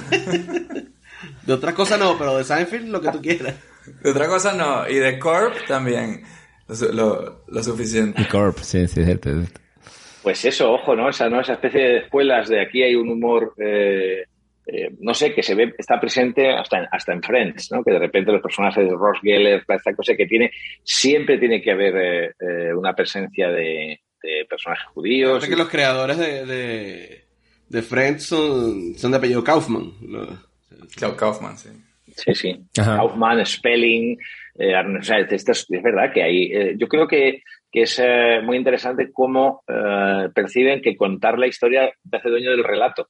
Y que ser dueño del relato, eh, claro, es que piensa que además los estadounidenses en el fondo son muy eh, pueblo que sale de un sitio, comienza en otro, o sea, parece la epopeya Pero. Goyo, eh, es, ¿tú es muy curioso. ¿crees que entonces, al ser ellos un poco los dueños del cotarro, han manipulado un poco con su prisma para contar una historia que no es necesariamente real en cuanto al imaginario popular de en pelis de gángster, por ejemplo? Porque a mí me parece curioso que en esta peli en concreto los judíos salen un poco mal parados. Mira cómo insultan a John, Turturro. Podría decir que esta peli la hizo a alguien que no les tiene mucha simpatía a los judíos, pero son judíos los directores. Yo creo que, que lo que demuestra esto es que somos una, al, al contrario, lo que demuestra es que somos una cultura judeocristiana, porque no nos olvidemos que si existe el cristianismo es porque es un derivado del, del judaísmo y que nuestra cultura que se levanta sobre el pilar de la cultura helenística, o sea, la cultura europea, la cultura helenística y, y judía. Entonces, la grandeza de esto es que siendo los dueños del cotarro, eh, sean capaces de contar todo tipo de historias, historias en las que se ponen a favor y en contra y demás, ¿no? O sea, que existe esa sensación eh, a, a mí me parece muy grande eso, que es que tiene que ver con, con el, con, con- con- precisamente con su esencia, con su forma de ser, que son capaces, o sea, tú ves a Lenny Bruce y la mayor chis- cantidad de chistes que hace, incluso Sanfield, sobre judíos, son a, a- en contra. Es decir, son a base de darse hostias a, sí, a sí mismos, ¿no? De reírse de su propia cultura. Sí, Chris, Sacha. Rock también, eh, con, el, con el otro lado, ¿no? Claro, lado, entonces, eh, esa, esa, sí, sí, esa, esa, esa, me parece que esa capacidad ennoblece mucho la situación, porque eso es lo que lo hace eh, fiable y lo que lo hace creativo, ver que dices, bueno, entonces, respondiendo a tu pregunta, que si creo que son un lobby de poder que lo utiliza, pues me imagino que habrá gente que lo utilizará y otros que no, como en todas partes, ¿no? Pero me parece, evidentemente, a la hora de ver según qué relatos, por ejemplo, los relatos relativos al mundo árabe, pues evidentemente sí que se echa falta cierta presencia, ojo, de, de- la cultura ganando las que no sean simplemente como malos o supervillanos los, los árabes, sí que se echan falta en según qué creatividad, pero también es cierto que, que en otra creatividad forman parte también de nuestra cultura, ¿no? Es una forma de- de globalizar su forma de ser. No sé si he No, bueno, algo. pues Yo- Vamos. Sí, sí, bastante Sal- amplio. Eh, He intentado salir del jardín en el que me estabais metiendo. No, no, no, no. Yo, yo quiero que hablamos de la película porque creo que todavía tenemos bastante que hablar de, de Miller's Crossing aquí. Ya hemos hablado que, bueno, de una manera, no, no sé si redefine el, el género de, de mafia, pero en el año 90 tampoco había demasiadas opciones de, de- de este género, ¿no? Las películas también estaban en el año 29. Y sí que es verdad, sí que es verdad que para mí es una peli como muy, muy Cohen, pero también muy correcta y sabe la, la- la época que está homenajeando. Por ejemplo, la escena cuando el- este niño se encuentra el tipo muerto, que es un plano de un perro, un plano de un niño, un plano de un muerto, y luego abres y, y como que te construyen esa, esa situación casi cómica porque termina con el niñito llevándole la- el peluquín eh, y se va corriendo con el perro. Eso es como muy Chaplin, ¿no? Entonces te está metiendo sus referencias la- las lleva con orgullo, ¿no? Esta película. Eh, ¿Qué opinamos de, de Albert Finney como, como el que, bueno, es este mafioso jefe, Coño, pero que no es muy listo, ¿no? Brutal, como dice más allá de que dispara muy bien. ¿Qué opinamos de él? Yo quería haceros un apunte con la coña esa ya por, por final el, tema del humor, con esa coña del, del perro. Y en un momento dado luego comentan de le mataron un callejón Pero y le robaron el peluquín, como qué de vergüenza, ¿no? Película- hasta el final de la Qué película, inhumanos. Cuando él va, Al cuando con ese Tommy va a matar a, a, Sí, a- sí. a Eddie, que le dice, bueno, pero tú, ajá, pero ¿por qué mataron a, a este carajo? No sé qué. Y después dice, ¿y por qué le quitaron el Ujú. pelo, weón? O sea, es el tipo. Es que- ¿Por qué se le llevaron el... Claro, era como qué, qué inhumanos. Y era, claro, la- un niño, pero está muy bien como Juan con eso, sí, sí. Si tú le quitas el humor a esta película, te queda camino a la perdición. Me recordó ¿no? mucho esta a esa, a esa Es película. decir, sí. eh, sí, sí, si le quitas el humor se convierte en una tragedia. O sea, a ver, los, el cine estadounidense nos ha dado nuevos géneros. El western, eh, el cine de gángsters, uno de los, de los nuevos géneros que han aportado, ¿no? Nosotros los europeos teníamos comedia, tragedia medieval, no sé cuántos, tal.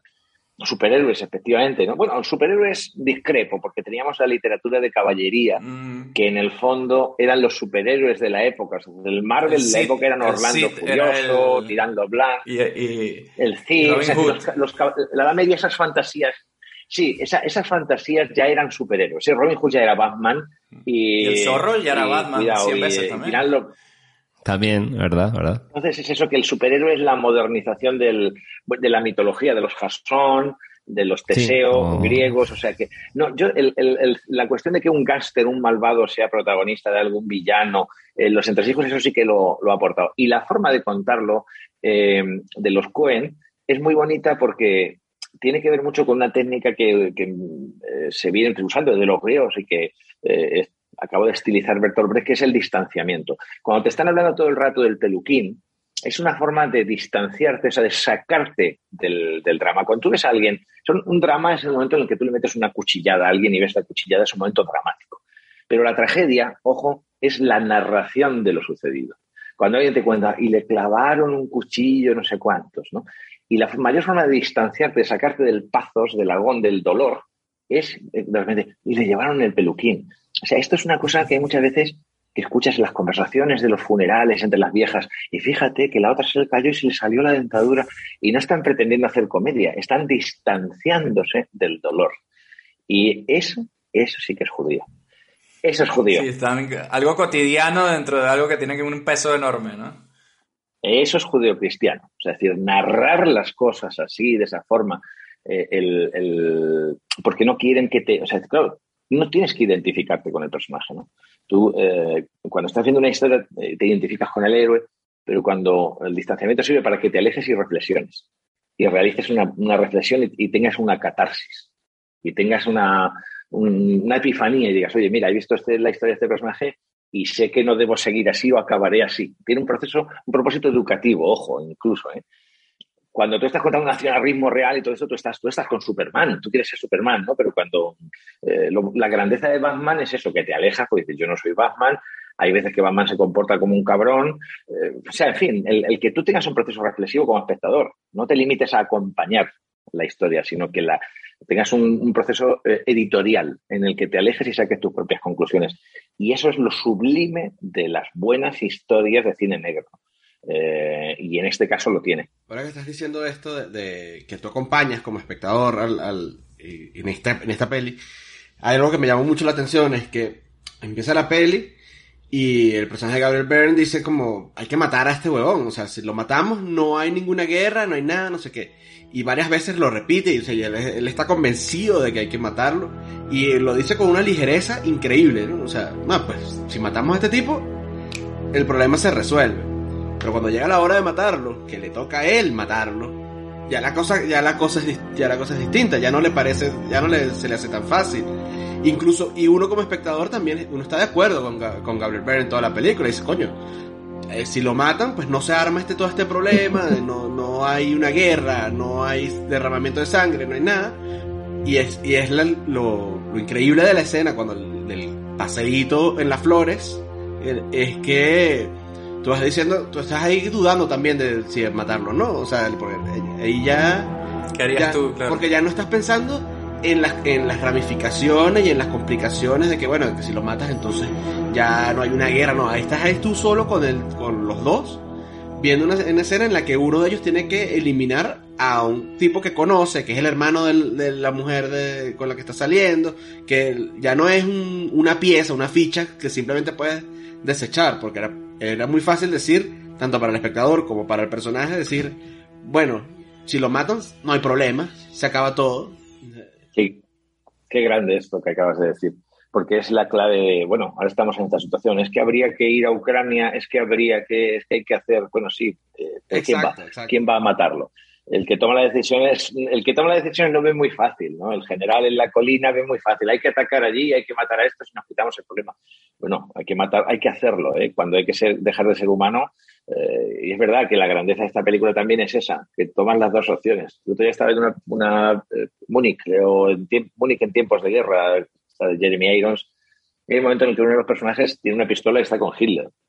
Y, y dice, coño, y tú te cabreas porque no lo mata. o sea, te cabreas porque dices, pero coño, mátalo, que tienes a Hitler. Pero que es- evidentemente hay que ponerse en la situación de que es que Hitler acaba de ganar las elecciones, todavía no ha hecho nada, es complicado y coño, que te, ponerte delante de alguien y pegarle un tiro, como decíamos al principio y como tú señalas otra vez ahora, no es tan Es que fácil. es O sea, difícil, claro. no Es existe como, la- imagínate que tú ves a la, a la madre de Hitler, eh, máquina del tiempo, estamos hablando ya, obviamente, ¿no? Embarazada, y tú sabes, mira, con, solo tengo que dar una patada en la barriga a esta tipa. Es lo único que tengo que hacer. Y ni así, yo creo que nadie pueda coger y darle una patada así a una embarazada con, con toda la impunidad. ¿sabes? Eso le pasó a, a- a Deadpool, en Deadpool 2, que es cuando no sé si lo habéis visto, que coge la máquina del tiempo. Hay unas escenas post créditos en las que empieza a bajar al tiempo, a ajustar sus cosas, y llega a encontrarse al, al- al bebé Hitler ahí. Y el tío, ah, esto es muy duro, no sé qué hacer, hago la puta, y está un niño, "Ui, ui", y, y al, pues, y al final es un plan subjetivo del bebé y las manos del Deadpool acercándose ahí como... O sea que sí- sí se lo y acaba cargan, ahí, luego se va a negro. Se supone hay, que sí, hay se un, supone que sí. hay un gag de Louis C.K., eh, humorista que eh, tan eh, ennoblecido como envilecido después. Pobre Louis. Pues había un monólogo que decía, eh, la gente siempre está con lo de matar a Hitler. Y si pudieras volver al pasado, matarías a Hitler. Dice, "Eh, no es tan fácil matar. Yo si pudiese volver al pasado, lo violaría. violaría a Hitler, porque ya... Que te lo dice, ya violándolo, ya lo dejas de otra manera. Ya Lo dejas de otra Hitler, vamos a manera. matar a. Sí, dice, sí. Yo me lo imagino diciendo, no, ahora no puedo, necesito una ducha. y, es, y es muy bestia, es muy Ay, bestia. bueno, pero, pero joder, es que es que es. es A un Hitler adulto, ¿no? Además, matarías se lo a este. un Hitler adulto, claro, encima. Claro, a un Hitler adulto y ya conociendo todo lo que ha hecho. Entonces, al final, en el fondo, es, es, eh, yo estudié Derecho, ¿no? Y es esta cosa del castigo. ¿Qué hacemos con el que ha hecho algo? Si primero hay que demostrar que lo ha hecho, vale, pero una vez demostrado, cuando encima vuelve a hacerlo, ¿qué hacemos, no? Y es esta cosa eh, de lo matamos, no sé qué, nos vengamos, lo rehabilitamos, hostia, que es un debate muy, muy profundo. Entonces, que sea, y es verdad que ahí juegan, como, como señaláis muy bien, con esta cosa además de que encima te ponen un personaje que da tanto asco, que es que tu, tu sensación desde detrás de la pantalla es, a ver si lo matan ya. Sí, sí, sí. Es curioso. Que no me gusta cómo Esto habla. Como habla no como me gusta cuando- y debe morir, solo por eso. no me gusta. Es asqueroso. Sí, esta- y, y ojo, es como las películas de terror cuando dices, a ver si los matan. Puta. Me tiene harto ese personaje. Estás deseando que lo maten. ¿eh? ¿Dónde coño está Jason? ¿Dónde está Es- Jason? es- y tiene y tienes, claro, cuando lo necesitas. ¿Dónde coño está un está buen, un buen asesino cuando lo necesitas? Está afilando el machete. Hostia, ¿qué no harán, qué no harán con nosotros? eh? Si el cine provoca estas emociones, ¿qué no harán con las noticias, con las comunicaciones? Ah, bueno, sí, sí. Pero, pero Goyo, yo te, yo te quiero dar una nota optimista antes de que entres en ese agujero al que estabas entrando, yo creo. Y es que yo estaba leyendo un libro eh, eh, muy bueno que hablaba sobre, bueno, varias teorías eh, no solamente del origen de la vida, sino de la evolución, qué pudo haber pasado, que, cómo explicamos algunas cosas. Y hay un capítulo que habla del storytelling, ¿no? De, de la narrativa, de por qué contamos y nos gusta contar historias, ¿no? Eh, entonces, después de, bueno, muchas teorías, se llega a una conclusión que es que eso es un mecanismo de evolución. Es decir, si tú cuando eres pequeño te cuentan un cuento con una moraleja, tú estás transmitiendo cuando la princesa tomó una decisión incorrecta y le pasa algo malo, cuando la princesa tomó la decisión correcta y le pasó algo bueno, y de alguna manera pulimos las habilidades sociales y como que nos preparamos en un simulador con historias que, que a otros les pasaron cosas horribles y uno, ah, bueno, ya sé, lo, yo, yo no haría eso, lo que estamos hablando hoy, ¿no? Entonces, de una manera, es, es como un simulador, la, nar- la narración. De manera que nosotros nos vamos preparando para saber cuándo una decisión está buena y está mala por nuestra propia supervivencia. Claro, y es la forma... eh, Sí, eh, de ponerte en lugar de, ¿no? Y sí. eh, el conocimiento de los que vinieron de- detrás de nosotros es la manera que en, en- acumulado es la manera que Y el tigre se lo comió. Ah, coño, el tigre se come a la entonces gente, ya entonces nosotros mejor no vayamos para allá atrás. y, formas parte de la cadena entonces luego lo Pero nuestra grandeza como nuestra grandeza como forma de vida tiene que de hecho se sobrepone a eso, porque generamos historias en las que acabamos viendo muchas veces con el tigre y acabamos viendo con el asesino, que, eh, que están ya por encima de la mera función didáctica de, de la historia. Efectivamente hay una narrativa eh, con los cuentos de formación, pero luego hay una narrativa creativa que es la de generar otra serie de posibilidades. Yo tengo mi propia tesis, eh, como últimamente yo creo que nos ha quedado claro que la vida es una, o sea, que no hay mucha diferencia entre un virus y un ser humano. Venimos, tenemos el mismo software, eh, con diferentes programaciones, el mismo software, va variando el hardware, pero al final somos muy parecidos todos. Entonces yo lo que creo es que va incluso más allá. O sea, nosotros, y esto ya ha empezado a rayarme, ¿eh? ya que estamos aquí nosotros venimos, venimos de, de un Big Bang, que es una singularidad que por fuerza tiene que venir de algo que no es singular. Esto es pura física. Entonces, evidentemente, habrá al menos otro universo del que nos han intentado borrar. Nosotros somos la papelera reciclaje de otro universo, tenedlo claro. Y nuestra necesidad constante de contar historias, de recordar, de fijar, de hacer de dejar legado. de que las cosas es el intento de que no se vacíe la papelera de reciclaje. El nuestro y el de los virus. O sea, nuestra pelea aquí es permanecer en un universo hijo de puta y asesino. Estamos haciendo todo el rato el intento de permanecer. A veces en nuestra propia contra, es decir, a veces tiroteando a otros y matando a otros, ¿no? Cuando de verdad, si fuésemos lo suficientemente inteligentes para visualizar todo esto, nos daríamos cuenta de que quien nos está puteando es el del otro universo que nos tiene aquí metidos. O lo que es lo mismo, en términos judeocristianos. Esto es el infierno de otra vida. Tenerlo claro. The Good Place. Estamos aquí. Sí, estamos en, estamos en el sitio, bueno, nosotros estamos haciendo este rinconcito para pasarlo lo menos mal posible, pero esto, o sea, coño, esta vida, esta vida tiene momentos muy guays, muy breves, y el resto ya es sacrificio. Es decir, tenemos más, zana- más palo que zanahoria. Vamos a pensarlo bien. Que esa sensación de haber visto una película. Hostia, hostia, tenemos bastante más palo que zanahoria, las cosas como son. Cuando las cosas empiezan a ir bien, ahí justo puede ser. pasa una cosa horrible inmediatamente.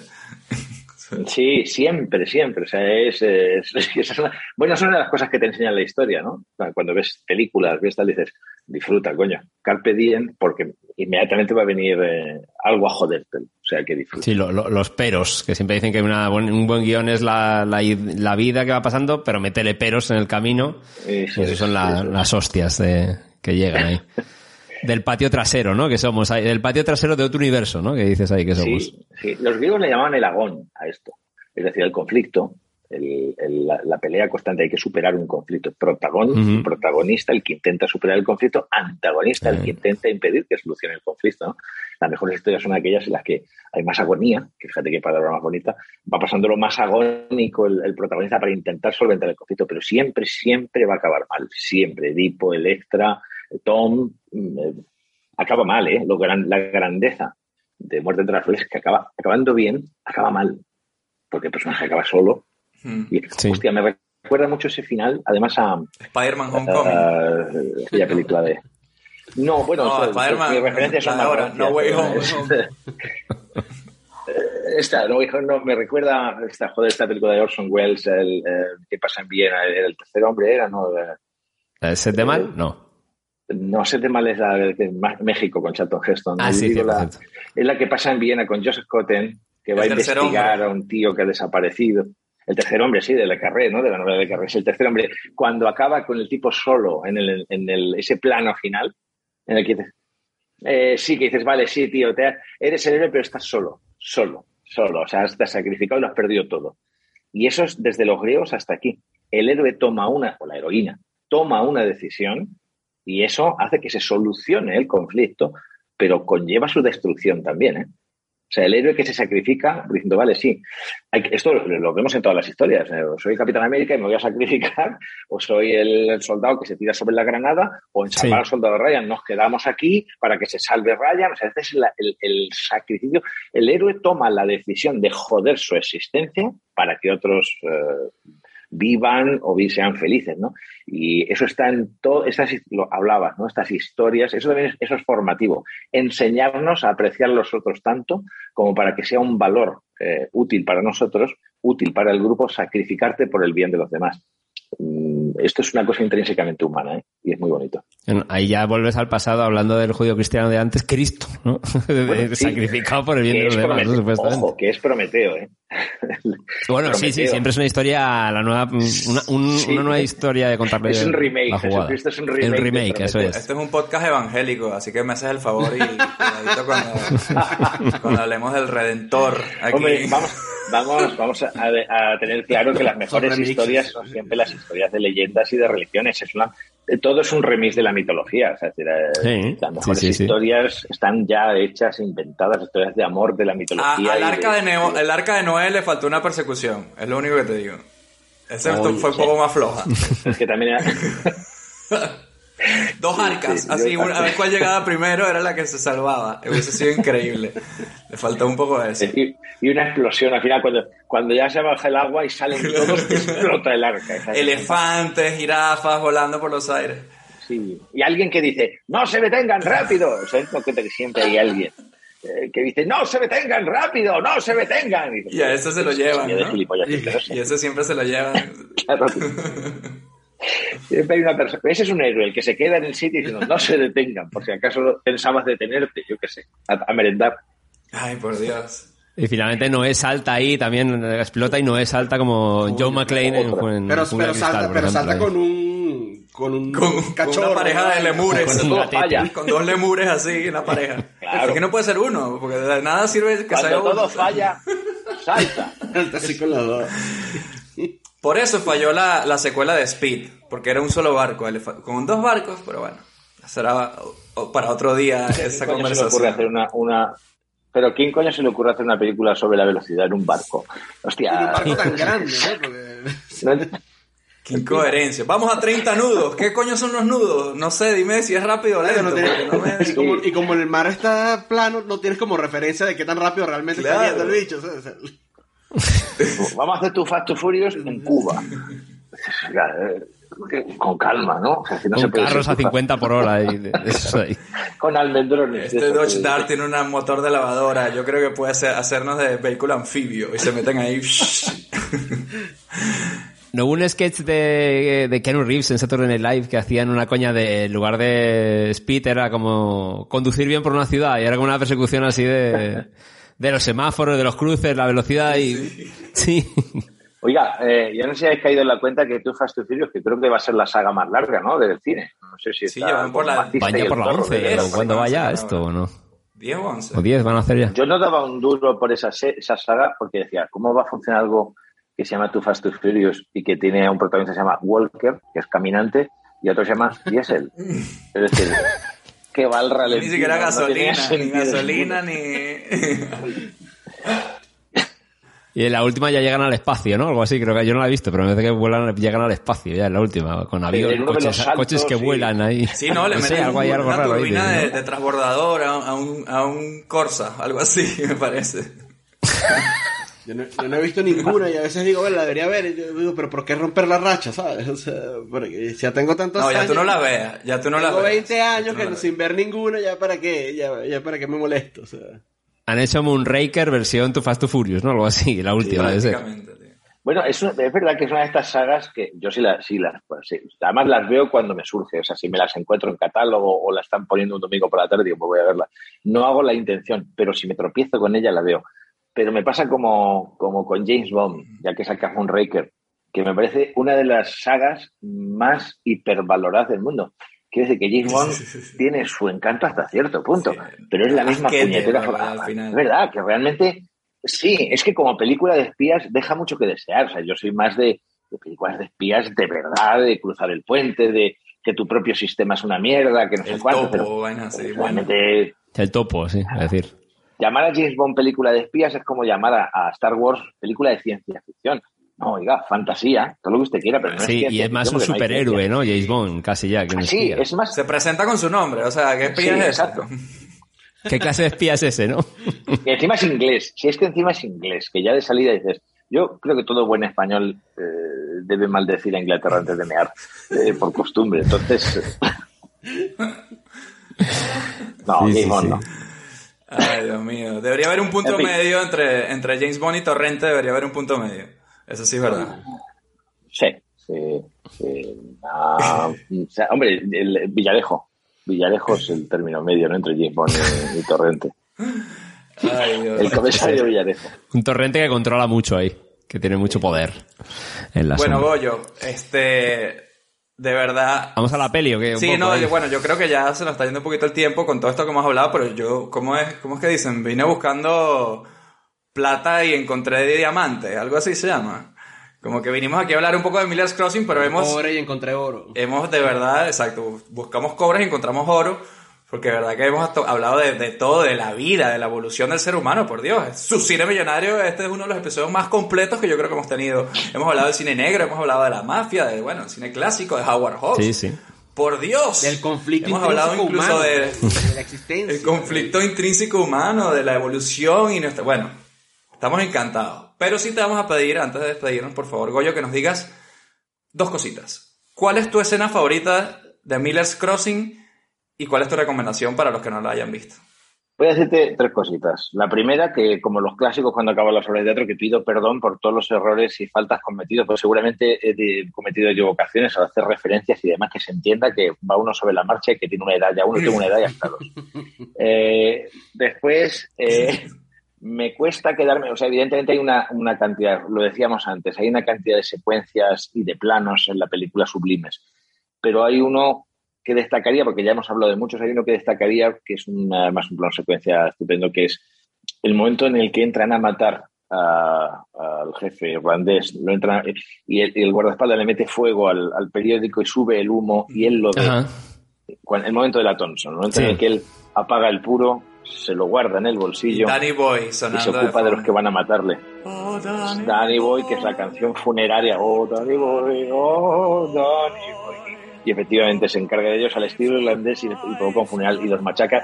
Y al final vuelve a encenderse su puro. Este se lo pone en la boca. Y, o sea, no hay mejor forma de definir a un tipo duro, un, un- un protagonista de una, de una película de gángsters que, que ese, ese la secuencia me, me fascinó. Me quedé dije, ¿Cómo se tira? La, la técnica, la técnica de saltar por la ventana Sí, con sí. la pistola, que luego Gabriel Byrne Sí, también la utiliza, es buena esa mierda, ¿eh? Es buena técnica.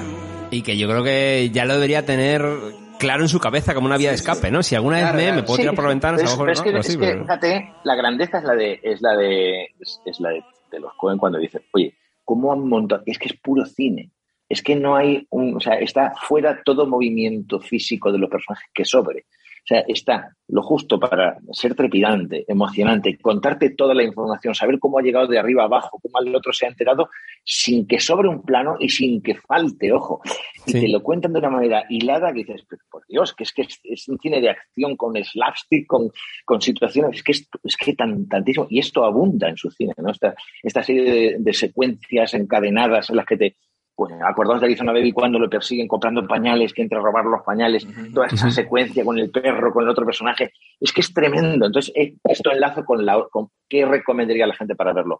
Recomendaría que viesen antes Arizona Baby, por ejemplo, Hasaker Proxy, antes de ver esta película, si no la han visto, para ponerse en sabor de lo que van a ver eh, físicamente. Recomendaría que se hiciesen un- una, una sesión triple, o sea, que empiecen con Arizona Baby, después Hasaker Proxy, por ejemplo, y después tomen esta, esta película. Y después ya se vayan a cosas más de personas mayores, tipo Fargo o, o, o cosas más para. Sí, sí, por ejemplo, bueno, ya Sí, yo, fíjate. hay mucho, yo me de- hay dejaría- mucho no sé si de esta dejaría peli en esa, de ¿no? José- En esta escena que, yo me dejaría al, al Lebowski. Bueno, no sé si el año pasado hicimos un, un programa que se llama Un País para Reírlo. Y, y vamos por toda España hablando sobre cómo era el humor en las diferentes regiones. Sí, sí. Y, el anfitrión en Cataluña fue Berto Romero y no pudimos evitar hacer un homenaje al gran Lebowski eh, con una bolera. Con el Entonces, dijimos, Jesus. "Esta es la bolera y le pedimos a y le pedimos a, a Berto Romero que hiciera de Turturro y lo clavó. Hicimos una- una- nuestro homenaje a los Cohen. Nos, nos gustaba hacer cada programa meter un homenaje cinematográfico. Ah, qué Desde bueno. la gran- Sí, sí. desde la grande belleza a 400 golpes hemos hecho todo homenajes en playas, en boleras, y ha sido muy bonito, la verdad. Qué grande. Qué bueno. es. Y que encima Berto, pues es brutal también. Cómo, Sí, cómo sí, maneja claro, igual la parte de narrativa y, y Sí, saber sí. jugar con el cine, ¿no? Eso también. No, y que, y que, y que se le, claro, él se presta a esto porque le, le encanta. Entonces es una persona que dijo, "Oh, sí, sí, sí, lo que, lo que quieras. Para esto, lo que quieras. Para, otro- para dejarte dinero, no. Pero para hacer... eh, Para disfrazarme, que para disfrazarme de Jesus, el, el pederasta registrado, sí. Es maravilloso. Es, yo de- de- de- aprovecho para decirlo, es mi, mi humorista favorito, Berto Romero. Eh, no sé si lo habéis tenido por aquí, pero eh, es... No, es- ojalá, ojalá le tengamos ahí próximamente porque es un crack, la verdad. Le, hace- le extendemos una invitación a Berto desde aquí, recomendado por Goyo, y aquí... Si me ve a mí, eh, si me ve a mí, si me ve a mí es probable que no venga, porque no, no iría nunca a un sitio de nada, pero, pero vamos, es. No, a lo mejor viene a aclarar la teoría del, agujero negro, en plan, bien, oye, eh, esto está mal explicado, la singularidad no funciona así, y se pone ahí él, ¿te imaginas? claro, cuando venga Berto ya después no podréis hacer más programas porque ya tocaréis el nivel más alto, entonces no lo- por lo menos con humoristas. Bueno, eh, te contamos eso, la, la siguiente vez que ojalá te podamos tener por aquí, Goyo, de verdad que ha sido un placer, y, y bueno, nada, como siempre decimos, cuídate mucho, pórtate bien, y que viva en los Estados Unidos, ¿no? ¿También podemos decir eso, o no? Bueno, sí, de hecho os adelanto, os doy aquí un- una exclusiva. En mayo voy a actuar en, en Nueva York y en Miami. Ah, qué bueno. Eh, voy a- al Broadway Comedy Club a actuar unos cuantos días y después iré a Miami, así que ya os contaré a la vuelta. ¿Qué tal ido? Coño, qué bueno. Sí, sí, sí. Cojonudo. Bueno, Robert, y cuéntame cuál es tu escena favorita de Miller's Crossing, Muerte entre las hojas secas. Muerte en, en- en el bosque de otoño. Pues bueno, después de que, de que Goyo haya elegido la, la- la Thompson en acción, ¿no? Y el, y el gran Albert Finney ahí partiendo la pana, yo me voy a ir con un poquito de humor, que me hizo mucha gracia, eh, lo que hablamos del slapstick y cómo meter en una escena jodida humor. Y es cuando le van a dar una paliza a Gilbert Vine, que está en un almacén, ¿no? Ahí que le... Coño, Robert, es Ahí que que. A mí también me jodió, ¿eh? Oye, yo qué sé. Las dos, los dos tenéis esa. Bueno, yo no, Oye, sabía, ya, no sabía que, porque ya veis no que yo en fondo- Luis era eso también, pero...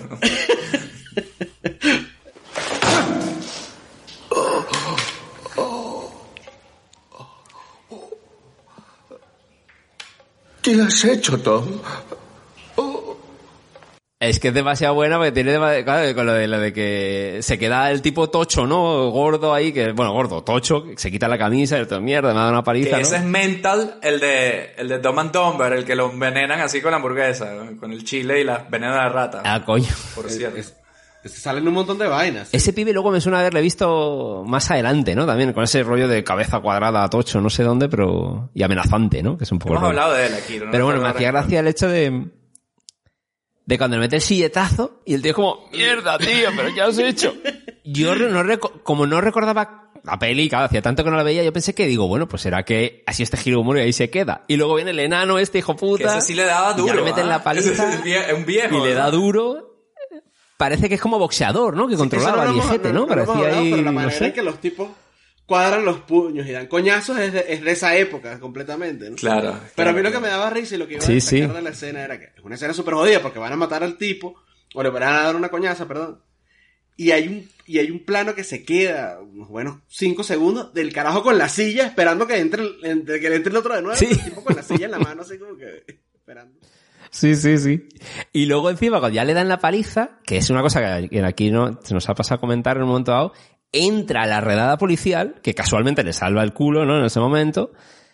Y me hace gracia siempre el tema de la policía, que era como, de risas. El jefe de policía, el que está fuera esperando el mayor y el, y el de bigote con la porra era como, bueno, aquí otra redada, venimos a repartir hostias, qué coñazo, pero bueno, este es nuestro curro. Entonces, es, esa, esa secuencia de cómo inicia con el inicio de paliza y cómo termina con la policía que la salva el culo casualmente con una redada, me pareció la hostia. O sea, era como, de repente como, es comedia, pero está metido en esta super fluido y orgánico en una historia jodida de mafia.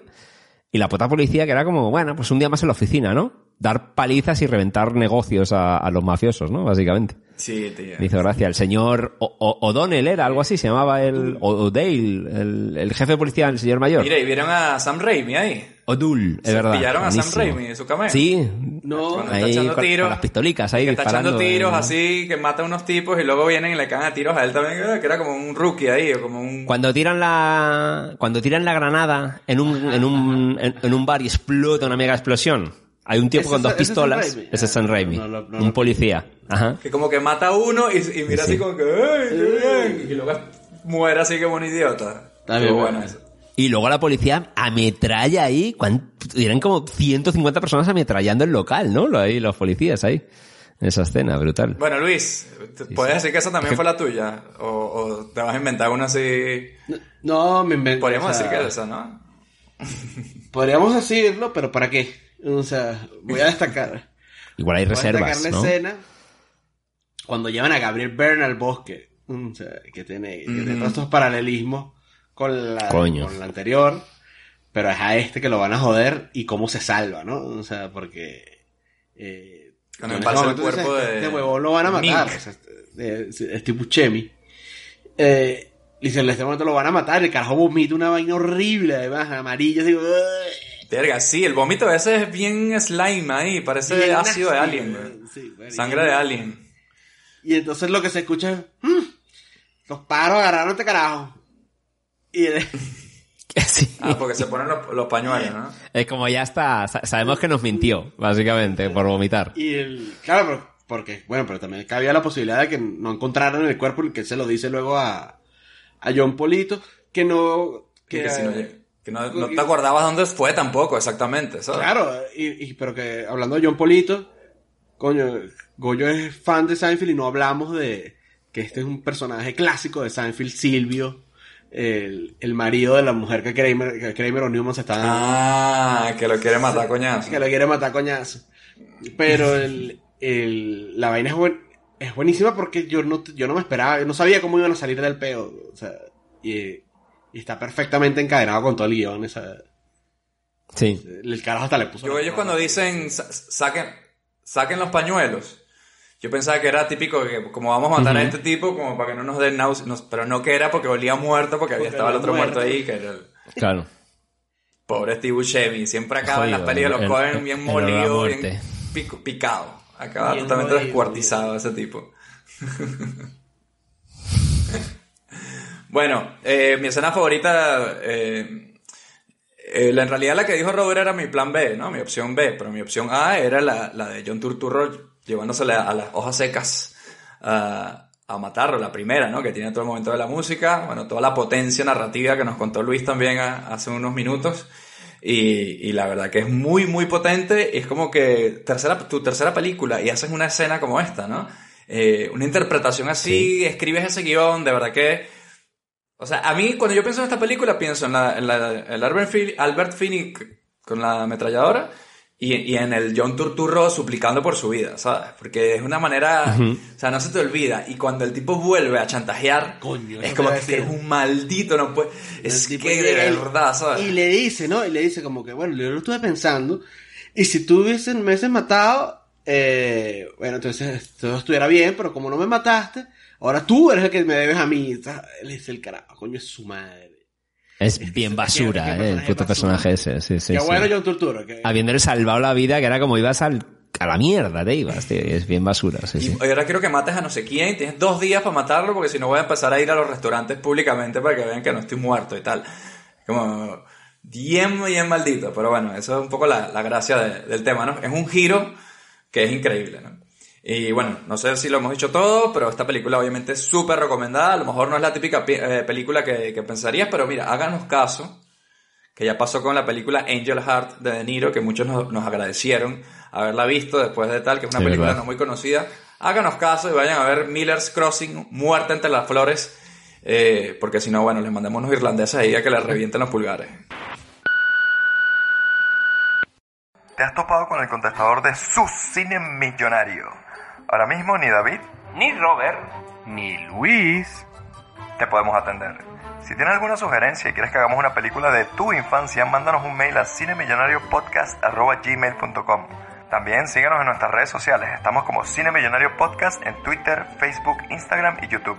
Tenemos un capítulo nuevo cada viernes en donde sea que escuches tus podcasts favoritos. Recuerda también que darnos 5 estrellas en Apple Podcast nos acerca cada vez más al dominio mundial. También puedes apoyarnos en Patreon para que tengamos con qué alquilar las películas en el videoclub. Deja tu mensaje después del tono. Luis, tengo una pregunta para ti, es importante. Sé que vamos a empezar el ciclo Brendan Fraser, lo, anunciamos, hemos hablado de él, aquí vamos. El ciclo Brendan Fraser da su inicio la semana que viene, pero yo nece- necesito saber cuál película de Brendan Fraser fuiste a alquilar. Que eso sí te lo dejo a ti. ¿Qué tienes por ahí? Yo he traído una película. Que Un momento, pero que- que estás hablando español. estoy hablando español. Soy un narcotraficante colombiano. ¡Mierda! Estás hablando español. Si mi profesora de español pudiera escucharme ahora. Ella decía que yo no podía juntar dos frases. ¿Sí sabe, ¿sabe cuál película es? Al diablo con el diablo, además con unos invitados especiales Coño. De lujo. Eh, de- cuando Un los- crossover, ¿no? Que es lo que sí, se un viene, ¿no? crossover, exacto. Un crossover en este multiverso de podcast venezolanos. y bueno, vamos con esa. Vámonos, vámonos. Damos por iniciado entonces el, el ciclo Brendan Fraser con la primera película de la trilogía de películas que vamos a hacer, que es Al Diablo con el Diablo. Y bueno, como no- ya nos dijo Luis, vamos a hacer un crossover con los panas de Cuando los 90 atacan. Además, un episodio bastante especial, ¿ah? Esta vez sí, eh, bueno, nos lo tomamos en serio, ¿no? Hicimos una cosa que, bueno, ya verán la semana que viene, pero está un poquito más elaborado. Su cine millonario, ¿no? Sacamos todas las armas, todos los cañones ahí para darlo todo. Eso es, como lo hizo Elizabeth Hurley en esa película, pues nosotros también lo pusimos todo para que este episodio sea muy especial. Además, bueno, ya le decimos, crossover con los panas de los, cuando los 90 atacan, René Velasco y DJ Marco van a estar por aquí. Así que nada, vayan buscando la película si no la han visto y lo de siempre, lávense las manos, consuman sus dos litritos de agua al día y recuerden, Que eso de darse paliza tras paliza, hay que saber jugar. Si uno va cambiando de bando, háganlo bien, que si no se llevan unas buenas coñazas. y si les invitan a, a la muerte entre las flores, digan que sí, porque en esa mierda no hay, no hay flores, o No hay flores. nadie les va a hacer nada. Y se quejan al final. Dicen, no, no, no, aquí no me puedes matar porque no hay flores en esta mierda.